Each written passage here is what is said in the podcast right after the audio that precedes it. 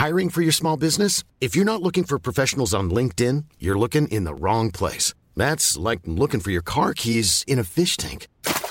LinkedIn helps you hire professionals you can't find anywhere else, even those who aren't actively searching for a new job but might be open to the perfect role. In a given month, over 70% of LinkedIn users don't even visit other leading job sites. So start looking in the right place. With LinkedIn, you can hire professionals like a professional. Post your free job on linkedin.com slash people today. Millions of people have lost weight with personalized plans from Noom. Like Evan, who can't stand salads and still lost 50 pounds. Salads generally for most people are the easy button, right? For me, that wasn't an option. I never really was a salad guy. That's just not who I am. But Noom worked for me. Get your personalized plan today at Noom.com. Real Noom user compensated to provide their story. In four weeks, the typical Noom user can expect to lose one to two pounds per week. Individual results may vary. Planning for your next trip?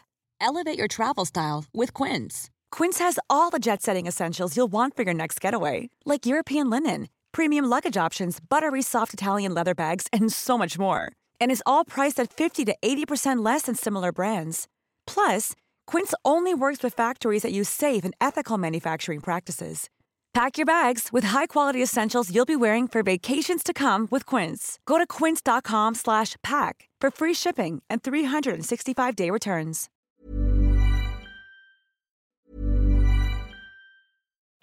Life is full of what ifs. Some awesome, like what if AI could fold your laundry? And some well, less awesome, like what if you have unexpected medical costs? United Healthcare can help get you covered with Health Protector Guard fixed indemnity insurance plans. They supplement your primary plan to help you manage out of pocket costs. No deductibles, no enrollment periods, and especially no more what ifs. Visit uh1.com to find the Health Protector Guard plan for you. I'm Sandra, and I'm just the professional your small business was looking for. But you didn't hire me because you didn't use LinkedIn jobs. LinkedIn has professionals you can't find anywhere else, including those who aren't actively looking for a new job but might be open to the perfect role, like me. In a given month, over 70% of LinkedIn users don't visit other leading job sites. So if you're not looking on LinkedIn, you'll miss out on great candidates like Sandra. Start hiring professionals like a professional. Post your free job on linkedin.com/people today. Se han dado situaciones inéditas eh, o increíbles. Por caso quiero decir que se acabara la merluza. No me digas que merluza, no pongo- Bienvenidos a Se acabó la merluza, un recorrido por las historias ocultas detrás de la historia. Hoy presentamos El zorro, contexto histórico y errores. Episodio 2. Sin embargo, algunos ranchos comenzaron a establecerse y gran parte de la economía se basaba en la ganadería.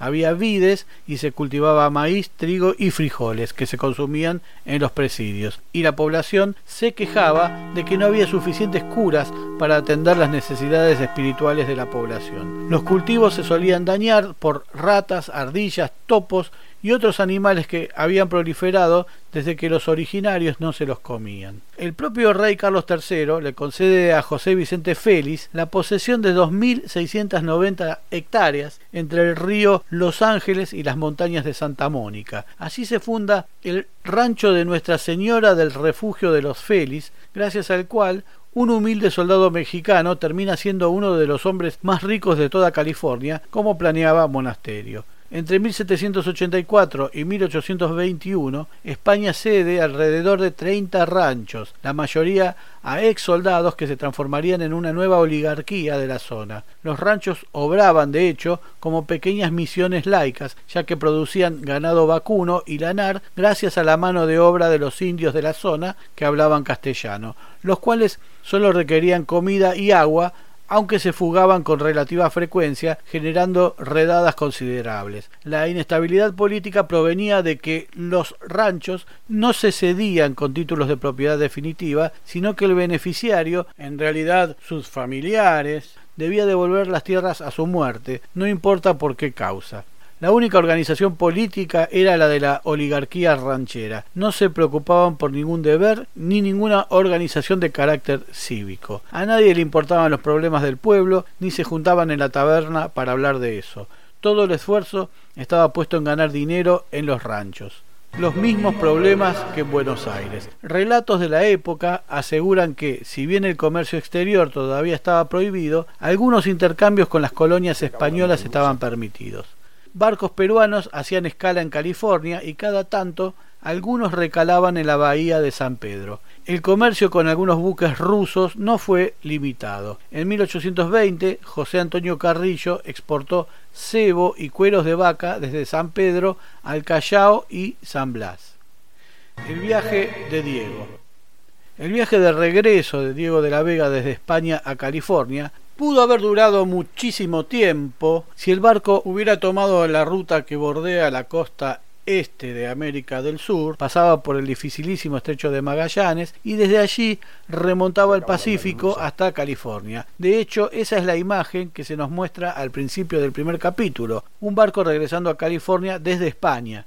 De esa forma, tal vez el viaje hubiera durado más de un año si el barco no hubiera necesitado reparaciones y hubiera tenido buenos vientos. Tal vez lo más lógico era viajar desde Cádiz, España, hasta Veracruz, México, trayecto que duraba entre dos y tres meses, como mucho, y desde allí viajar en diligencia unos tres mil kilómetros hasta Los Ángeles, que le hubieran insumido más de tres meses. En el mejor de los casos, el viaje duraba unos seis meses aproximadamente. Otra opción hubiera sido partir de España hacia el oriente, cruzar el Índico, el Pacífico y llegar a California.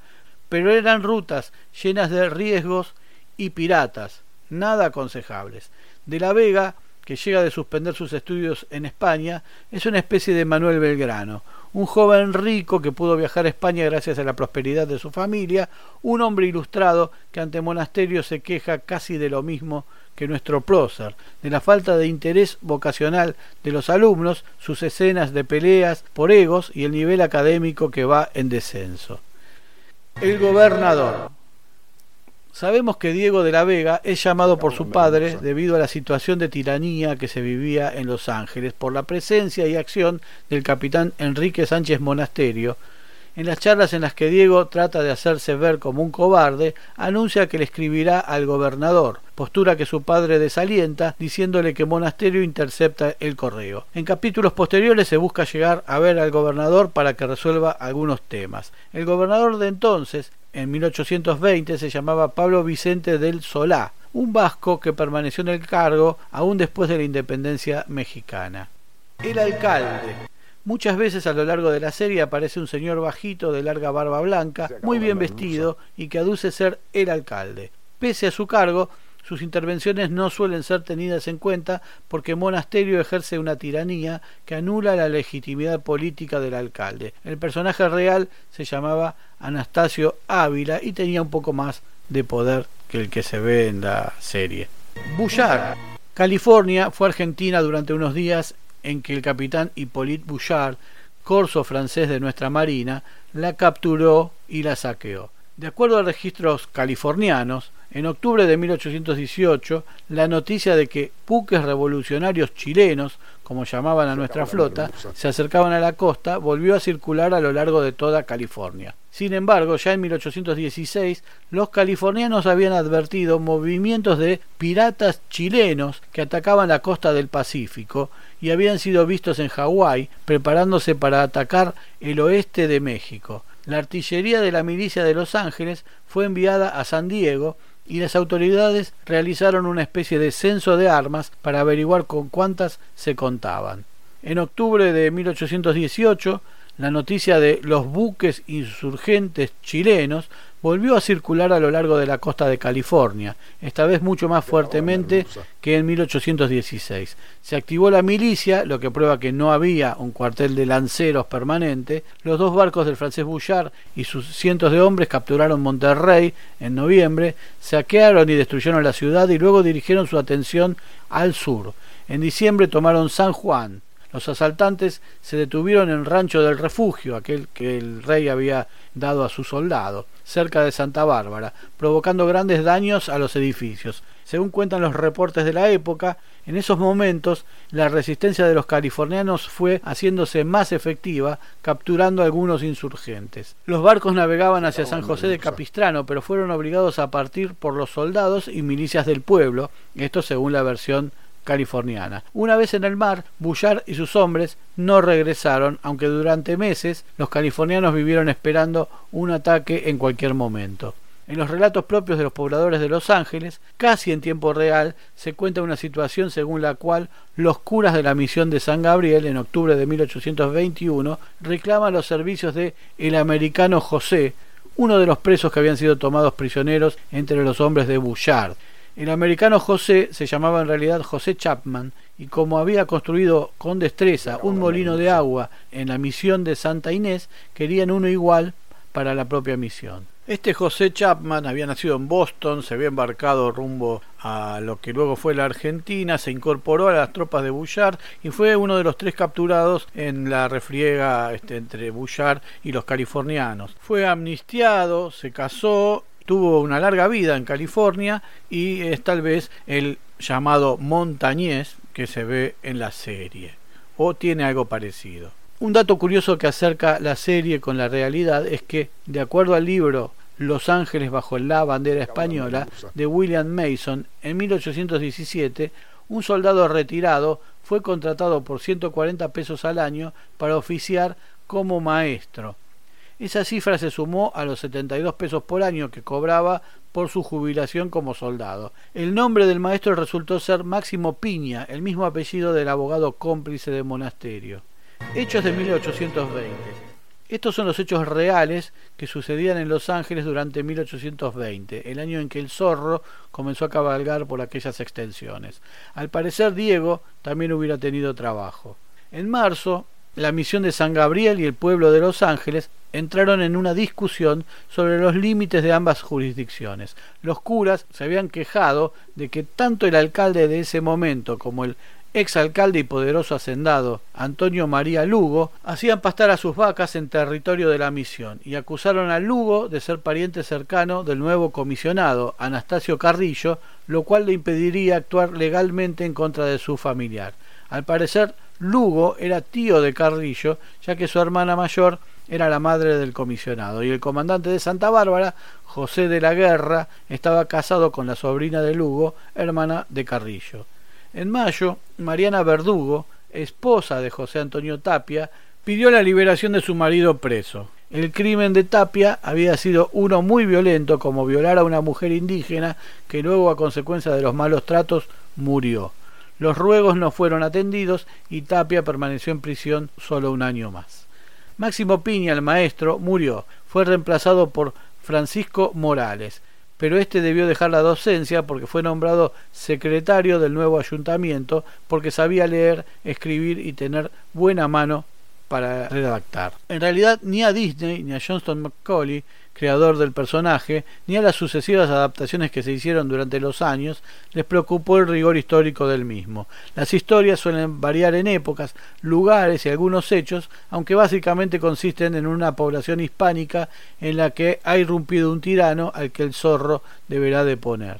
El 24 de agosto de 1821, el virrey Juan O'Donoghue y Agustín de Iturbide, jefe del ejército mexicano, firmaron la independencia del virreinato de Nueva España. El nuevo imperio mexicano era ahora el poseedor de California. Casi un año después, Iturbide fue coronado emperador del imperio mexicano. La aventura fue corta, pero California nunca volvió a ser española.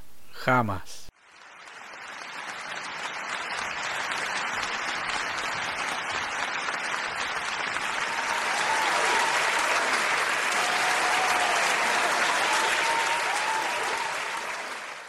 Se acabó la merluza.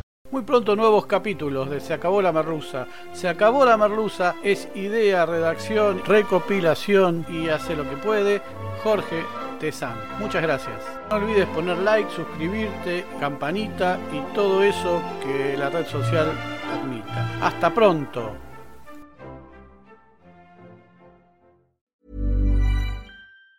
Hi, I'm Daniel, founder of Pretty Litter. Did you know cats tend to hide symptoms of sickness and pain? I learned this the hard way after losing my cat, Gingy. So I created Pretty Litter, a health monitoring litter that helps detect early signs of illness by changing colors, saving you money and potentially your cat's life. Pretty Litter is veterinarian developed, and it's the easiest way to keep tabs on your fur baby's health right at home. Go to prettylitter.com and use code ACAST for 20% off your first order and a free cat toy. Terms and conditions apply. See site for details. Even when we're on a budget, we still deserve nice things.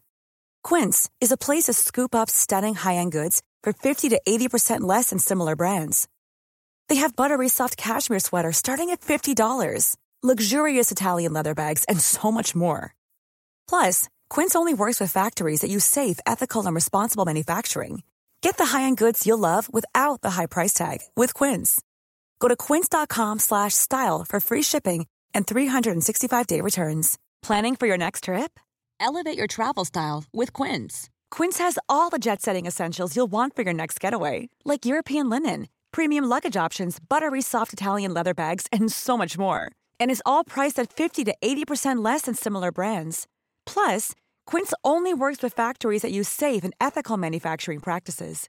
Pack your bags with high-quality essentials you'll be wearing for vacations to come with Quince. Go to quince.com/pack for free shipping and 365-day returns.